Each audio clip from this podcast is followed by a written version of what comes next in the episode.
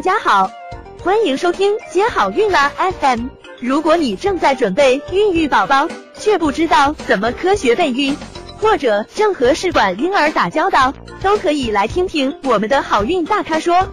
大咖说什么？说说怎么轻松接好运。那我们今天的不正经漫谈呢，来聊聊说这个男性也需要接种 HPV 疫苗吗？因为有众多的这个研究都说，女性的 HPV 病毒感染的主要途径呢是通过性生活传播的。那作为性生活对象的男同胞们，是不是也应该担起一部分责任呢？那我们现在就先请周医生来为此做一个嗯医学方面的一个解答。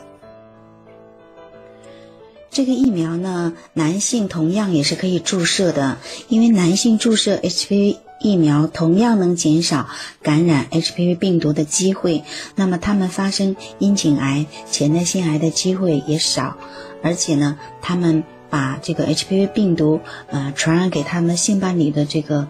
呃，机会呢也会减少，因为他自己没有感染嘛，那么也不会感染性伴侣，所以他的爱人发生宫颈癌的几率也会减少。所以呢，其实男性呢，呃，接种这个 HPV 疫苗不仅能够保护自己，也更加能够啊保护自己的爱人。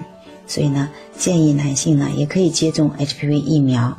嗯，像有些国家，比如说他女性她接种的比率，嗯，没有达到一定比率的时候呢，啊，他也是建议男男孩子同时接种。